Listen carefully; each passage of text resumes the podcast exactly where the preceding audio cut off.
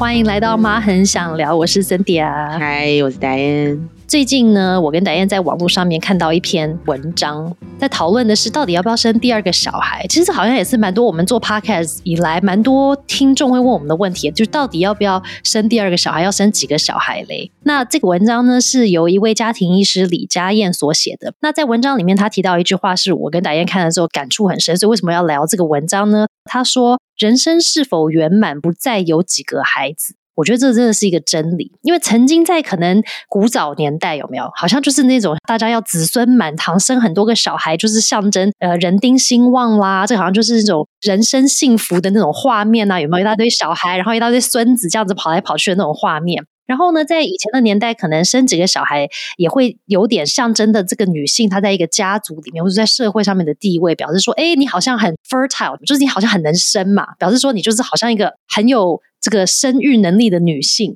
然后呢，你可以养育这么多的生命，然后把他们都养得很健健康康、开开心心的呢，表示你一个是一个还不错的女性母亲角色，然后也是个媳妇的，好像该尽的责任这种的，有没有？所以在曾经的年代，好像有这种意象会跑出来。现代的我们已经不在那个年代了，可是我们现在会思考到底要不要生多个小孩的时候，我们其实会思考说，哎，到底生多个小孩，第一个对我们的小孩是不是真的好呢？因为兄弟姐妹多，就可能会关系到说他们两个之间，或者说这么多个人的关系之间，到底是不是和睦的关系？因为如果关系是好的，那才会是加分嘛。我有很多个兄弟姐妹才是加分。可是，如果兄弟姐妹之间关系是不好的，大家一直吵架，你不就是生活里面多一大堆对象来跟你吵架吗？那会有比较好吗？所以现在的家长在考虑的，可能就不只是我要生很多小孩，为了好像就是那种幸福画面啦，更多的其实是说，哎，那这样子对我的小孩好吗？哎，对我自己好吗？里面生很多小孩很累，是不是耗损我的身体？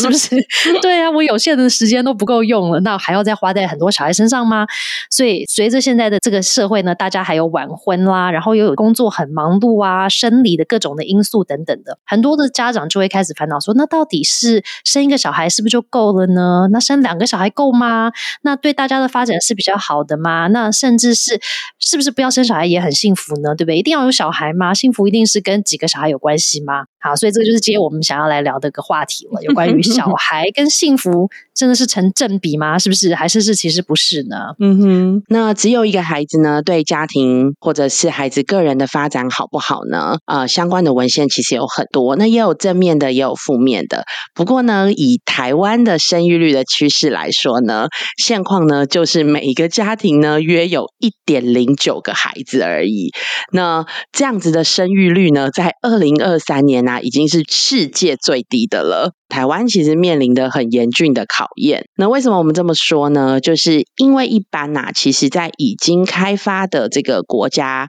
总和生育率至少其实要达到二点零，这就是每两个人生育两个小孩，就是一个家庭大概就是要有两个小孩，才能达到呢这个世代更替的水准，不至于呢让人口总数随着世代的更替而下降。但刚刚我们讲啊，就是二零二三年。台湾其实是一个家庭只有一点零九个孩子哦，而不是一点九哦，是一点零九而已。所以差不多就是一个家庭是一个小孩，其实是差不多这样子的数字。那呢，它确实就影响了我们国家未来的发展。那在这个议题上面呢，其实有点太大，所以呢，我们今天呢，就是没有讨论这么大的议题，因为这个议题呢，必须其实是需要有就是政策的配合，甚至就是企业的配合，才能让大家愿意生养小孩。所以呢，我们今天就是回到了那我们自己个人呢，就是到底要生养几个，对我们来说呢，才是感受到有幸福感的。那就比较回到个人层面啊，那其实我跟辛雅我们都有两个小孩。那我当时呢是觉得两个小孩作伴其实很好。那你想哦，就是人的一生当中啊，其实能陪你最久的是谁？就是他不是父母诶也不是你的另一半，也不是你的孩子会陪你最久，其实是手足诶如果你两岁啊，然后就有一个弟弟，在没有任何意外的情况之下，其实这个人应该是在你一生当中会陪你最久的人。所以我那时候其实是觉得，哎，有两个小孩可以作伴啊，是很好的。那 Cynthia 呢？你当初有没有想过要就是生几个小孩呀？其实就以前我就跟大家有分享过，就是我本身就以前很害怕小孩嘛。因为我觉得我害怕小孩，所以我也不太有机会去练习跟小孩做互动。于是我跟小孩互动的时候，他们感觉也会觉得很害怕我，觉得说这个人好像很恐怖。因为现在跟小孩多接触，发现说小孩其实直觉是很敏锐的，所以当我好像感觉很害怕，或者是不知道跟他们怎么互动，或者我有点抗拒他们的时候，我觉得小孩会有感觉，所以他们接触我的时候也不会好像很开心啊，跟我玩啊什么的。所以我就一直觉得我就不是一个小孩人嘛。跟我先生结婚了之后，或者遇到我先生之后，我才开始真的有在思考要不要生小孩这件事。因为我就一直觉得没有生小孩，其实也可以有很快乐的人生啊。然后我也很担心，如果生了小孩之后，如果我不是个好妈妈，或者说我教出的小孩不 OK，那我不是好像帮社会制造了更多的问题吗？对不对？所以我就一直在思考这个社会责任啊。然后我又觉得说，哎，压力很大，又不是很喜欢小孩，那干嘛要这样呢？自己过人生不是很快乐吗？好，于是这样子之后呢，我又遇到我先生，可是他。很喜欢小孩，他的梦想是要生六个小孩，就是篮球队概念的。所以呢，我就觉得说，天哪，一个这么喜欢小孩的人，然后我如果跟他结婚的话，那如果我都不生小孩，或者我至少要也没尝试要生小孩的时候，我觉得有一天有可能我会后悔，我会觉得说啊，当初能够生小孩的时候，好像应该试试看，或者是说要生一个小孩这样子。嗯，所以我就想说，好吧，那基于这样子，我至少要试一下嘛。如果我试了之后我没有办法生小孩，那也就是天意，对不对？那如果我试了，那我又怀了上了一个小孩的话，那好吧，那就一个小孩，我们就先试试看这样子。所以就带着这种试试看心态，我呢，我就怀了我们家的姐姐。但是生了她之后呢，因为刚好是时机点，因为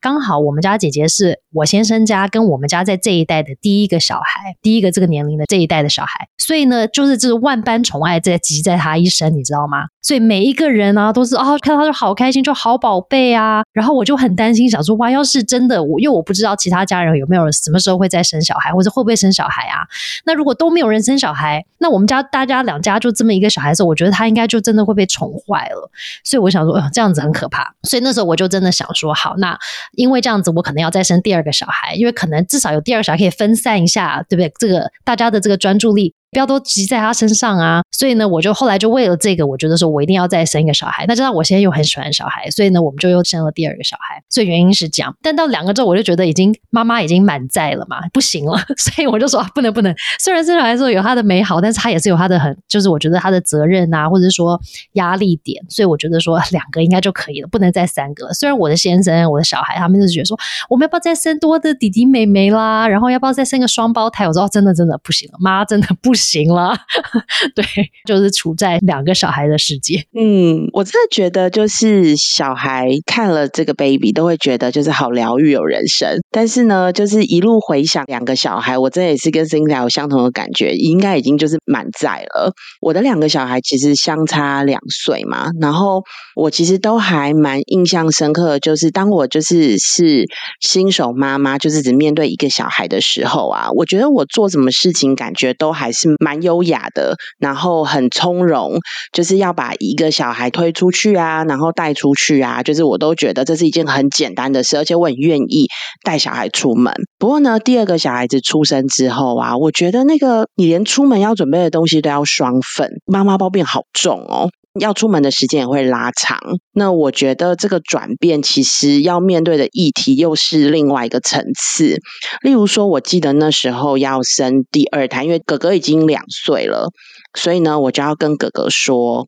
会担心哥哥会不会吃醋嘛？然后很多人就提醒我说：“你要跟哥哥好好的沟通哦，因为怕就是弟弟出来了，然后你们的关注都在弟弟身上，那哥哥其实会吃醋。”那当时就还有人教我说：“弟弟出生之后啊，哥哥一定会来看弟弟嘛，所以呢，你就要送一个玩具给哥哥，然后告诉哥哥说这是弟弟送他的，就是我们家也有这样子的一个预备，真的，对，也是有人这样跟我说，思考的。”的层面其实变得很多，关注就是哥哥的这个心理状态，觉得妈妈要变得时时应该也不用时时刻刻，但是确实在我们的心里就会有天平，你知道吗？然后就会觉得哦，这个时候我做这个哥哥会有什么感觉，或者这个时候我做这个弟弟会有什么感觉？那你知道后来其实，那我不知道有没有人跟你提过，就是其实后来他们会比较关注在大的身上，因为其实弟弟可能还不懂，就第二个其实还不懂，所以其实就是为了要关注比较 take care 或是关心哥哥的这个心理状态，所以其实有时候弟弟这个需求可能就会比较慢一点去满足，或者是就是会有别人可以代劳。真的有差。第一胎跟第二胎，我觉得真的还是有，因为第一胎真的毕竟大家都第一次，爸爸妈妈都第一次嘛。然后我觉得真的就是会很专注，或者是说很努力的去照顾这个小孩啊。有没有？第一胎不是都说是照书养嘛？所以我们就是看了一大堆书，然后就说啊，书上说这样，我们就要这样子啊，然后这样对他最好啊，有没有？然后什么读故事书啊、唱歌啊，有没有各种那种什么精神刺激、心理刺激，我们全部都来。但是到第二胎的时候，我常常我们都会觉得弟弟很可怜，因为呢，我们家小孩也是差一岁半嘛，所以其实很接近。可是弟弟生的时候，姐姐已经会开始说一些话，然后他会开始表达说，比方说他要妈妈陪，有没有这种？那他会说出来，可是小的说不出来，小的只会哭哭。而且小的他除了喝奶或者是换尿布什么，他醒来的时候不多，因为我们家弟弟很爱睡觉，所以他睡一个午觉，睡一个觉可以睡很久嘛，所以又很安静啊。所以很多时候，像很多家人来家里看小孩的时候，走的时候都没看到弟弟，他回家说说，哎，我今天忘记看弟弟，因为他都没出生，完全忘了还有弟弟这个小孩在，所以他就觉得说，哎，实在太抱歉，我都没有看他耶。可是真的就会，因为姐姐就会一直来找你说，哎，我要跟你聊天啊，然后要做事情啊，所以。大家的专注都会在姐姐上面，但是呢，弟弟就很容易就被忽略，因为他就反正都在睡觉嘛，所以他除非中间有起床，然后大家有看到他，不然不小心还会忘记我还有第二个小孩存在。所以第二个小孩真的就是与生俱来的时候，就会有一种从来没有所有的专注都在他身上的那个经验。对，然后呃，一直到就是我们两个其实，在同时发出需求的时候，其实我觉得常常我会特别有焦虑。然后呃，有一次，其实弟弟就对着就是我跟我老公说，他说：“你们可不可以不要都做哥哥的事，然后一个人来陪我，可以吗？”因为我其实觉得，随着小孩子慢慢的长大，其实我自己会觉得，因为哥哥在面临的事情，其实也都是我们第一次面临到的。例如说学校的选择，例如说小一了要面对要有作业，然后回家要看作业，就是他的所有的事情，其实会花我跟我先生比较多的时间跟精力去讨论，但是。弟弟的路径会变成是，如果他没有特别的需求，其实哥哥的这个路径又不错，他其实就不会花我们那么多的时间去做这样子的讨论嘛。所以我觉得弟弟有一次就看着我们，因为有一次我们就是哦，哥哥那次的作业真的是有够多，除了要写，然后帮他检查之外，然后还有考试。对，所以我就跟爸爸，我就跟我老公中间就了有了一个交接，我就说我现在不行了，我需要去处理家事，所以我们来换一下。然后呢，弟弟其实一直在旁边观察，其实我发现小的也蛮有观察力的，反正也要看人格特质。但是因为我们家哥哥就是需求很多，那会讲，然后我们家哥哥的个性比弟弟还要坚持很多，所以当弟弟看着哥哥如果这样子，然后就是被我骂的时候，弟弟就知道他要。乖乖的，他就知道哦，他不能像哥哥做一样的事情。对，所以其实弟弟是相对于哥哥是比较好沟通的。但因为我觉得可能有前面，就是他就看我在跟哥哥处理他的情绪的问题。因为哥哥确实比较坚持哦，那比较坚持的小孩其实也会花爸妈比较多的时间嘛。你必须要去沟通。对，所以我其实我某个程度，弟弟跟我讲了陪我可以吗的这个话的时候，也让我真的觉得哦，好像弟弟真的一直以来是比较会受到。忽略的，对我们来说，其实有的时候，你看两个小孩，偶尔你看我们这样子聊一聊，就突然觉得，哦，好像我对弟弟有一点愧疚感，类似像这种。对呀，对，那哎呀，生多个小孩真的就会会出现愧疚感更多。对，因为一个小多个小孩分散不了嘛，分散不了，你就一个你啊。对对，然后那两个小孩，其实我那时候就是在看，就是很羡慕。同学就是他们有时候会分享，就是啊，两个小孩就是干我们自己也有自己独处的时间。然后呢，呃，两个小孩就是玩在一起啊。你看，我们就可以坐在旁边，就是 调咖聊天。对，可是我觉得开心的时候，真的就是两个孩子在一起，确实我觉得很天堂。你看他们两个对话，或看他们两个玩在一起，你就觉得哇，真的这是好美的一个画面。但是呢，就是小孩子怎么可能不吵架？而且我们家两个其实还会打架。就是这时候他正要把房子拆了，你真的觉得你生活在地狱当中。没错，我觉得这也是很多如果现在家中有多个小孩的爸爸妈妈应该很能理解的，就是啊，有些时候会看到那个啊，两个好像很和乐啊，然后很互相相亲相爱的那种画面，就会觉得说，哎，这一切都值得了，有没有？但是在下一秒，有可能就开始吵架啦，大打出手啦，然后说妈妈，你看他又怎么样？然后你赶快来评理啊，他什么什么的，那个就真的是让很多的爸妈都会觉得实在是很恐怖的。那我觉得，也就是为什么生小孩到底是不是生比较多会比较幸福的那个，为什么会有很多不一样的说法？因为有时候，对啊，如果当下他在做问卷的时候，是刚好他看到他的小孩很和乐相处啊，有没有这几个礼拜都没有吵架啦，当然就会觉得幸福满满。可是如果最近你的小孩呢，进入那个好像就是，哎，我看他怎么样都不顺眼啦，然后两个人没办法沟通啊，有问题都要叫爸爸妈妈来评理啦，那种时候的时候，我觉得那个幸福指数应该就会急速的下降。那除了这种手足之间，他们两个要吵架不开心，然后爸爸妈妈还要来评理的状况呢？其实就像刚刚导演也分享的，就是因为我们毕竟就只有我们一个人。可是当小孩很爱我们的时候，他们都会想要妈妈陪啊，妈妈做跟我做这个事啊。可是如果我们分身乏术的时候，我们自己就会出现那种压力、焦虑，或者是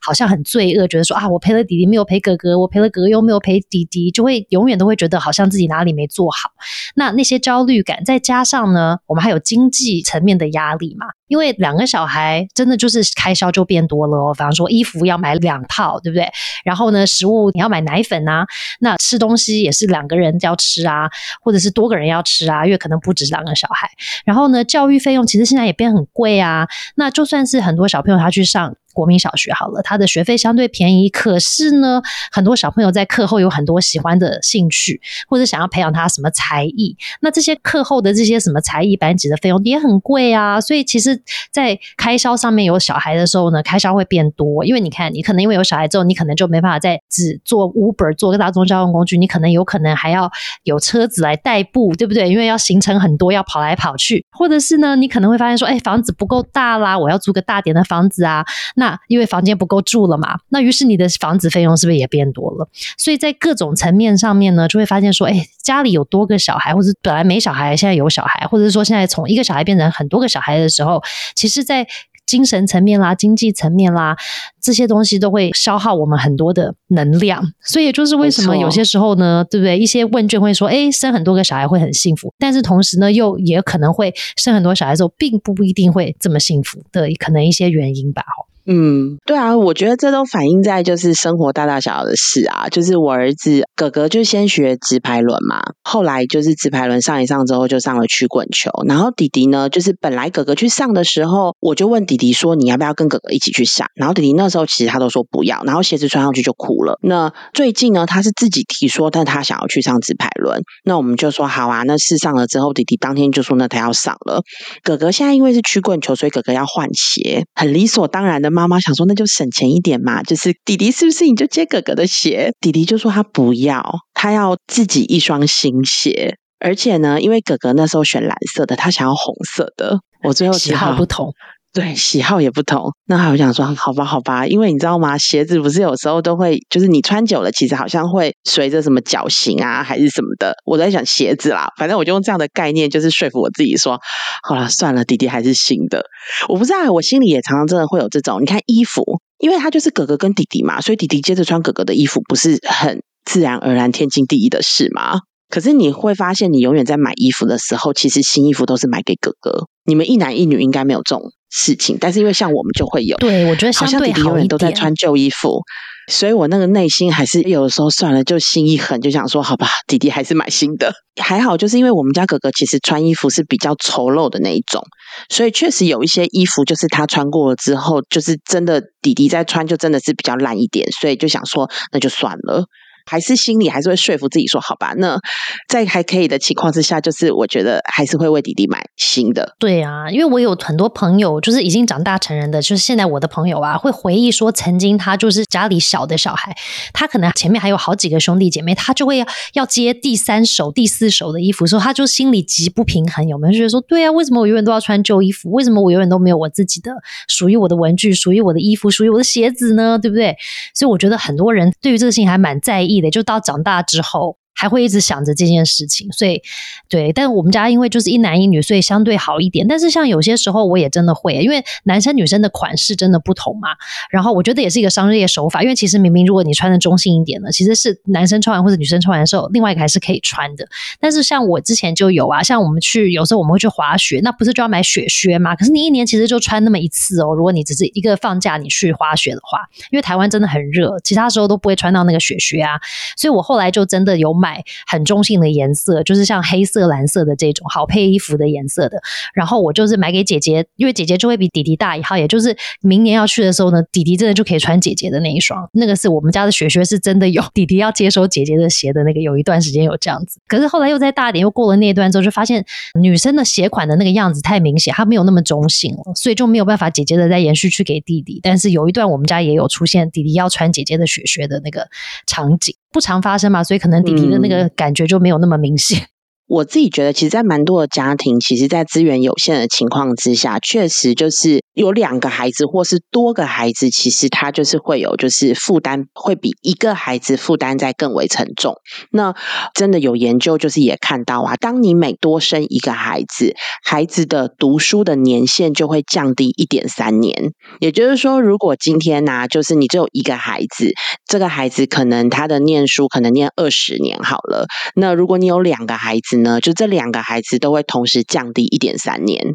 呃，我觉得这让我真的想到，哎，就是你知道我是我们家的老大，然后呢，之前我就跟我妈就是在大三的时候，因为那时候如果我们要出国念书，大三其实就要去补托福啊、GRE，然后我就跟我妈说我想要去补这个，然后因为我想要出国念书。然后我妈就跟我说：“可是我有三个小孩，诶，如果每一个人都要出国念书的话，我实在是供不起。所以呢，就是你还要不要选择？就是可能在台湾念研究所就好。就是真的会有，我觉得对家长来说，我们刚刚在讨论的那个自己内心的这一种公平这样的感受，其实我觉得没有世代差异。其实每个 generation 其实都会有，他们会觉得我给了你，没有给另外一个，好像就是对我来说很不公平。”那美国其实呢，就是经济研究院啊，自一九七九年，他们就是长期的追踪了一千个家庭，他们其实啊，就是有雷同的发现，他们是看见了独生子女的优势，其实是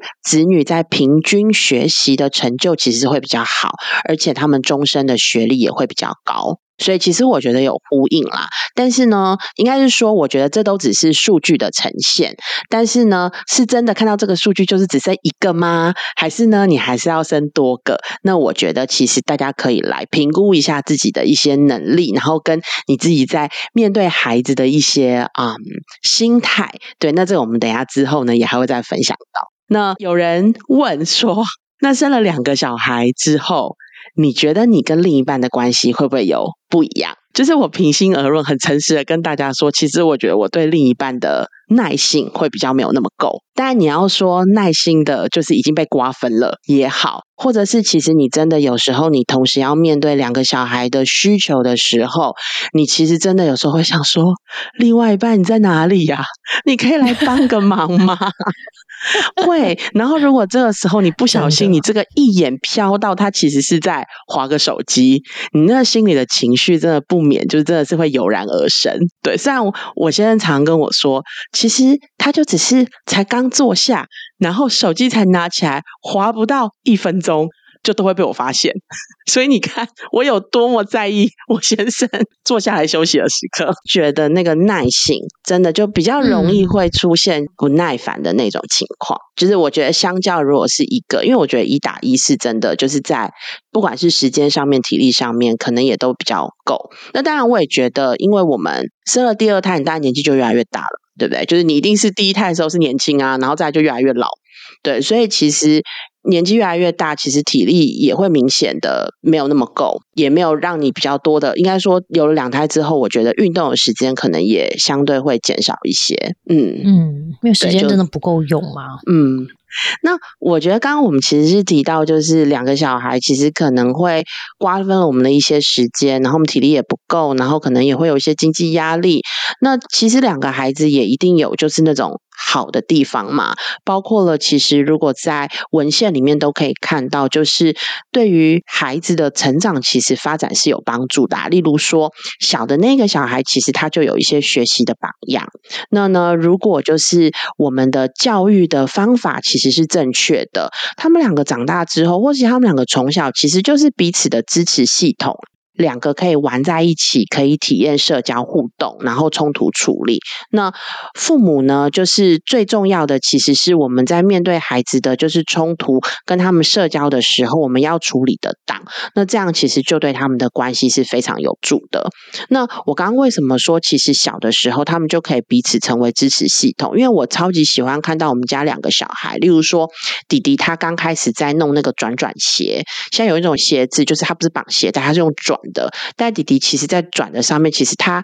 刚学，就还是会有一些他的学习力可能也没有哥哥那么快，所以两个人一起买的时候，哥哥就很顺，那弟弟就不行，就比较需要人家帮忙。那当我可能回家，可能拿很多东西，或者我们要出门的时候，弟弟会发出需求嘛？这时候其实哥哥就直接蹲下去。然后帮他弄，然后有的时候哥哥还会一边帮一边教他哦。他说：“你看就是这样子啊，搅进去之后，然后你蹲下来转转转这样。”对，然后开的时候他就说：“你看就是把它这样子拔开。”所以其实我觉得两个人其实是相处的好的。状况之下，其实就是对关系的相处是非常有帮助的。所以，在美国的俄亥俄州的州立大学，其实就有一个研究，他说呢，呃，有兄弟姐妹的孩子在成年后的婚姻生活中的幸福感是比较高的，而且呢，他的离婚率呢会叫独生子女就是低三趴。那其实呢，有多手足跟只有一个孩子。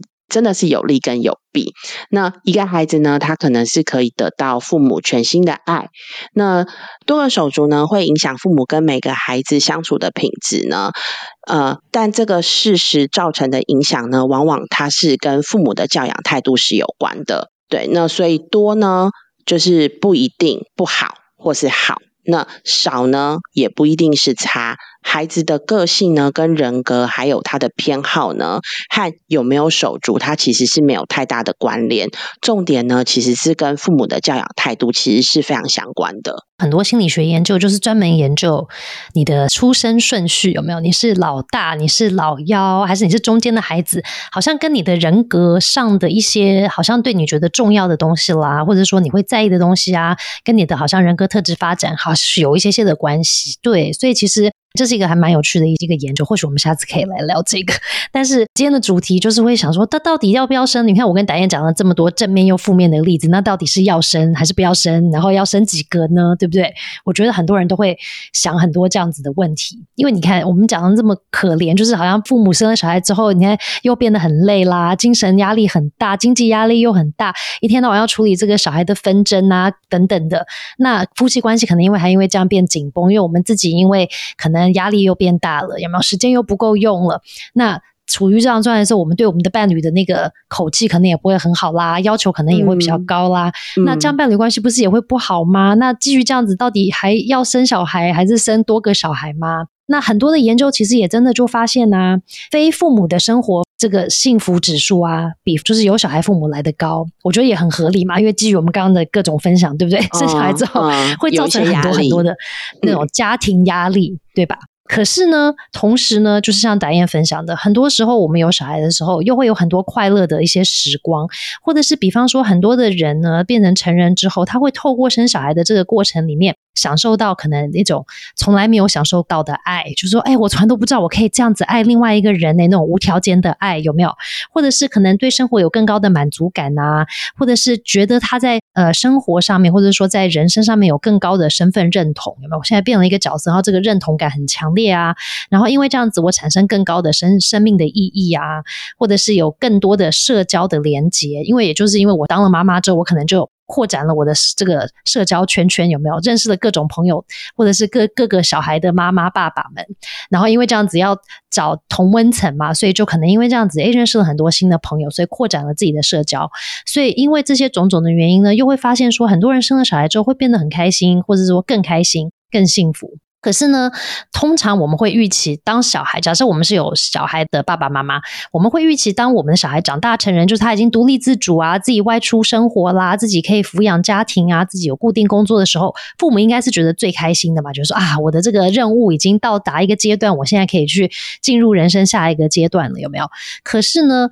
研究却发现，空巢父母并没有比没有小孩的成人来的快乐耶，这也是让我觉得，诶，怎么会这样子？有点意外的发现，而且呢。没有任何一种未成年或成年小孩的父母，就是比方说你现在有监护权，你没有监护权，或者是你可能是继父母，对吗？他们的心理健康呢，也没有比非父母的人来得好。所以有很多这个发现说，哎，我觉得很出乎我的预料，有没有？觉得说，哎，怎么会这样子？倒是研究也发现哦，这些爸爸妈妈他们所生活的国家，如果制度呢是越支持双薪家庭啊，职业妇女可以就业啊，然后单亲家庭，包括现在有一些现象是男性的薪资开始降低啦，或者是更支持呃每个人都可以有高等教育的这样子的国家的时候呢，其实父母他们的生活满意度会比其他的国家来得高。因为呢，研究也显示啊，比方说有知心的产假或是育婴假的，或者是呢，他们有知心的病假或特休假，可以被用来支持在小孩幼儿阶段以后有没有可能有短期的家庭照料的一些需求的时候，这些父母呢，他们都会表达他们变成父母之后，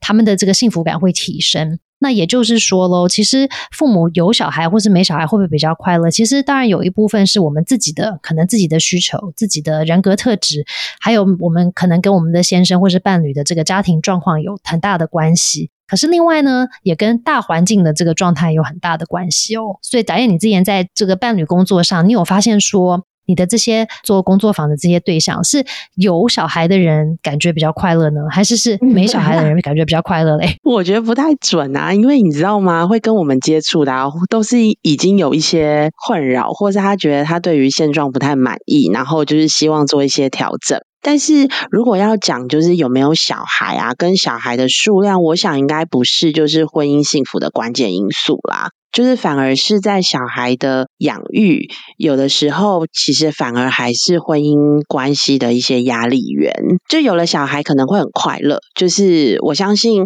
多数的父母或是多数的，就是夫妻，他们就是怀了小孩其实是开心的。但当小孩子出生了之后啊，渐渐感觉到就是要对小孩子的教养啊，就是议题呀，呃，可能如果大家是一样就还好，那如果大家是不一致呢，那该。怎么办？然后再来就是小孩可能会产生一些经济压力呀，这些其实都有可能导致就是家庭的冲突。我自己的看法是，其实还是在面对冲突，我们如何去应应这个冲突的方式。然后彼此怎么去调节自己的情绪，其实我觉得也才是婚姻幸福比较关键的地方。那其实，在婚姻智商心理师就是吴孔奇，他也有一个分析，他说在亲子关系里，照顾者呢很容易从孩子的一个拥抱或是一个笑容，和孩子的就是成长发展得到正向的回馈，然后会让我们很愿意就是不断的付出。那我觉得这真的也是很真实。就是当我有时候其实坐在那边，然后。就觉得有点累，然后我小孩就过来说：“妈妈，你是有点不舒服吗？你要先去休息吗？”然后我就会觉得哇，你好关心我，然后我就会觉得哇，这一切付出都值得了。有的时候真的是这样，对。那但是呢，他说，其实，在婚姻关系里面啊，我们会为了生养孩子，双方要掏空和压榨我们，压缩我们许多的自我。那他看过有很多的婚姻之上的案例，其实都是。彼此有可能就是不吵架、不沟通，然后冷战、压抑，然后到就是最后问题大爆发。那其实确实在很多的婚姻当中，就是因为。冲突嘛，或者是我们可能会避免在孩子面前有争执，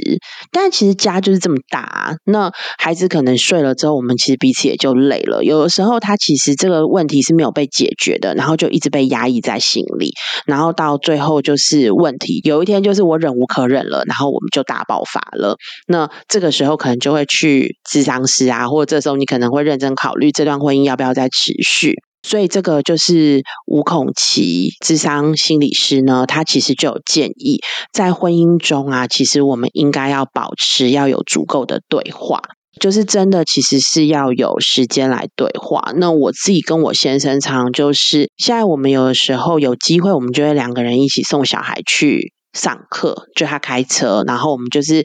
把哥哥丢到小学，然后弟弟丢到幼稚园之后呢，我们会有一段就是他送我来上班这个路途，大概就十分钟吧。其实就会在那十分钟，就是把我们可能想讲的，或是呃孩子的教养的这个议题，在车上说。我发现啊，我们曾经有一次是在。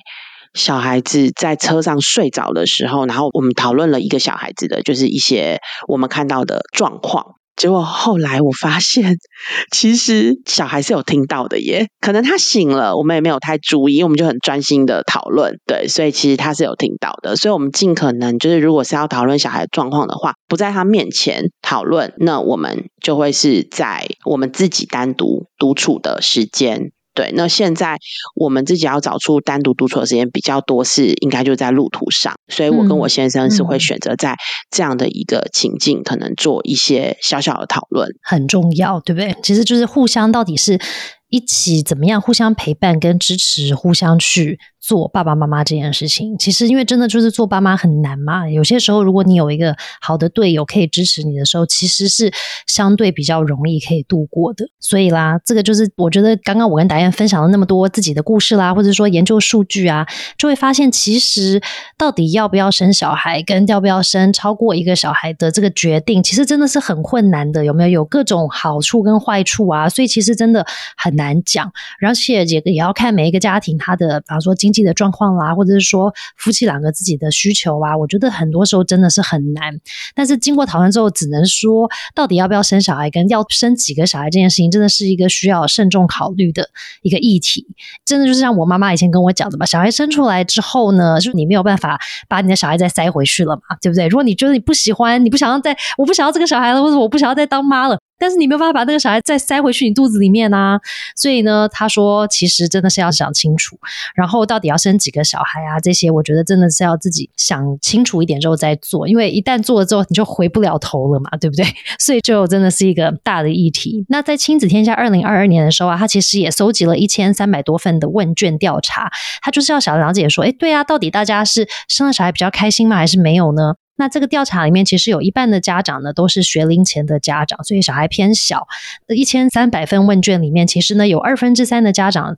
认为呢维系家庭幸福是非常困难跟有点困难的哟。然后有三分之一的家长表示，他们其实不愿意再步入婚姻，就如果再可以再重新来过的话呢，他们其实不要再步入婚姻了。但是却只有四分之一的家长表示，他们不愿意再生小孩。那也就是说，就是有百分之八十五的家长表示同意有小孩，感觉是更幸福的。然后似乎是不是好像看起来是生小孩这件事情比步入婚姻更让人不会后悔呢？那这也是蛮。蛮值得大家思考的事情哦。到底生小孩是不是一定要结婚呢？我觉得随着现在这个社会状况比较不一样的时候，以前早年会觉得说，哎，我要生孩，那我就一定要结婚嘛。可是其实现在社会风气也变得比较开放啦，对不对？就是我有小孩，可是我不一定要有婚姻关系或者是伴侣关系。那这个也就回到说，那你是不是准备好当一个单亲的？父母嘛，对不对？因为其实是相对当单亲的一个爸爸或者妈妈，其实是相对是蛮困难，因为你一个人要做很多的工作。那如果是两个人，如果他是一个好的队友的话，那至少你们还可以互相分担嘛，互相 cover 啊，说啊，我今天真的好累哦，那另外一个人可以负责。所以我觉得这个就是牵涉到另外的议题啦，对不对？就是到底要不要为了小孩走入婚姻呢，还是就是好好的过单身生活呢？这个也是我觉得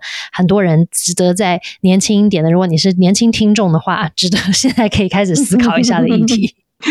对，那其实我真的觉得人往往其实难就难在我们其实根本都不知道自己的潜能到哪里。常常是你真的生了第二胎，然后才知道啊，原来我没有办法，无法成为两个孩子的妈，因为我无法容忍吵闹。但是呢，有的其实就是你生了第二胎，你才觉得说哇，我自己还蛮享受的耶，就是蛮享受这样子两个孩子，然后去处理他们的纷争。就是我们根本不知道自己的潜能在哪。里？但我其实觉得，或许可以有一个建议，就是大家可以在自己的朋友当中，你可以找一个你觉得跟你自己很相似个性的人。然后呢，如果他有生了两个小孩，你去问问看他的感觉跟他的感受是什么。然后还有，千万不要忘记了，有的人其实有蛮多的资源哦，就是你身边有哪些资源，你可能也要盘点一下。因为有的人可能是他跟他的公公婆婆，或他跟他的这个叫什么爸爸。爸妈妈和以女生来说，就是